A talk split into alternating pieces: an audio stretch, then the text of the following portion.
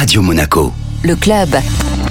Chaque semaine, on se donne rendez-vous avec Guillaume Rose, directeur général exécutif du Monaco Economic Board pour découvrir les acteurs de l'économie monégasque. Bonjour Guillaume. Bonjour Benjamin, et aujourd'hui un acteur qui me tient à cœur parce que c'est quelqu'un qui apporte à la fois à l'hôtellerie monégasque et puis à l'ensemble de nos femmes chefs d'entreprise, c'est-à-dire une touche de féminité, une touche de douceur, d'intelligence et d'ouverture d'esprit aussi, tout ce qui nous plaît à Monaco. J'ai nommé Victoria Stevenson, directrice de l'hôtel Columbus. Bonjour Victoria. Bonjour Guillaume, merci beaucoup. Quel est l'apport du Columbus à l'hôtellerie monégasque Alors le Columbus, nous on le nomme le Hidden Gem of Monaco. Il se trouve à Fontvieille et en effet beaucoup de personnes n'ont toujours pas entendu parler de notre établissement. On est vraiment le petit secret caché. C'est Living Like a Local quand nos clients nous rendent visite. C'est découvrir Monaco comme un monégasque et profiter de tout ce qu'il y a dans le quartier de, de Fontvieille, euh, juste en face de la roseraie Princesse Grasse. Je crois savoir aussi que vous offrez un excellent restaurant aux résidents de la principauté. Tout à fait, nous avons le restaurant Tavolo qui est ouvert du lundi au vendredi euh, de midi à 15h, que nous allons ouvrir exceptionnellement aussi pendant le festival de cirque les week-ends.